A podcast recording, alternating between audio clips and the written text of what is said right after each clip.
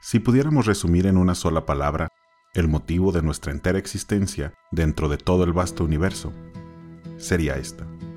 Fruto. El fruto, aunque se nos haga algo muy pequeño, es el todo dentro de la vida del creyente.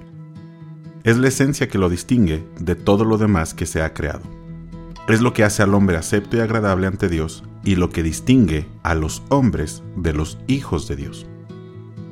Por muchos años hemos escuchado que el fruto no es más que o amontonar gente en una organización religiosa o prosperar en lo externo a la manera del mundo. Desde los púlpitos hemos escuchado una y otra vez que dar fruto es que podamos convencer a otros de integrarse a la organización religiosa. Y que si eres de cierto nivel socioeconómico, el fruto es volverte de aquel selecto grupo de personas que mueven el capital de esta tierra. En esos conceptos tan pequeños y temporales hemos apoyado nuestra vida entera. Como simples seres humanos continuamente nos preguntamos cuál es el propósito de nuestra vida. ¿Qué hacemos aquí?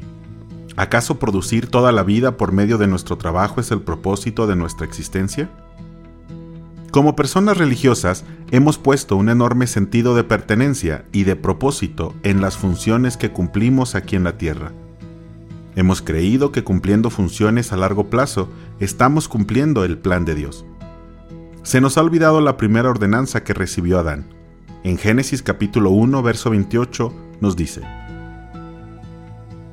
y los bendijo Dios, y les dijo, fructificad y multiplicaos, llenad la tierra y sojuzgadla, y señoread en los peces del mar, en las aves de los cielos, y en todas las bestias que se mueven sobre la tierra. De modo que la orden que recibe Adán es fructificar. Esa es la ordenanza que todos recibimos. Pero ¿en qué consiste fructificar? Hemos escuchado que fructificar es desarrollar nuestro poder socioeconómico, hasta el punto que la sociedad voltee a ver qué pasa y se pregunte qué pasó, y entonces podamos decir que es o fue Dios. Como si a Dios le importara que le demos el crédito de nuestra humana prosperidad.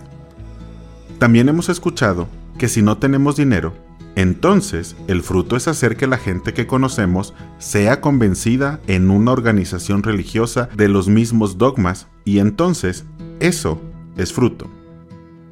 Y como en todo, rara vez vemos las cosas desde la perspectiva eterna. Todo lo vemos por lo que nos dijeron y no por lo que las escrituras testifican.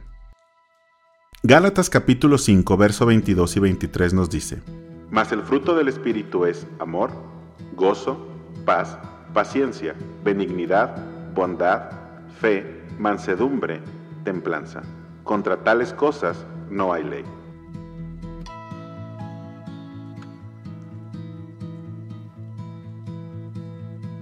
De modo que esto nos enseña que el fruto es algo que está depositado en el Espíritu, que es parte de nuestro ser, y es expresado a través de conductas, conocidas como amor, gozo, paz, paciencia, benignidad, bondad, fe, mansedumbre, templanza. Obviamente todos conocemos estos conceptos. Pero ¿acaso, como el concepto que conocemos de fruto, lo conocemos a la manera que se nos enseñó en la tierra y no a la manera que nos testifican las escrituras? El amor, el gozo, la paz, la paciencia, la benignidad, la bondad, fe, mansedumbre y templanza ¿Las conocemos según lo que Dios nos ha testificado o lo que alguien nos enseñó? ¿Conocemos todas estas cosas a la manera que lo quisimos aprender de esta tierra? Fruto no es una opción de propósito, no es algo que podamos simplemente optar por dar o no. Fruto es el propósito de nuestra existencia misma.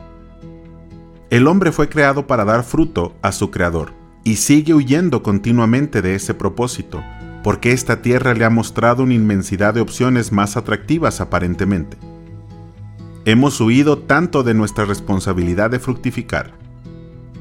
No queremos mostrar a Dios en esta tierra, queremos mostrarnos nosotros, ser vistos y oídos nosotros, que se nos dé el mote de personas únicas. Y hemos escuchado, leído o aprendido que Dios lo que ama de nosotros es que somos seres únicos y distintos.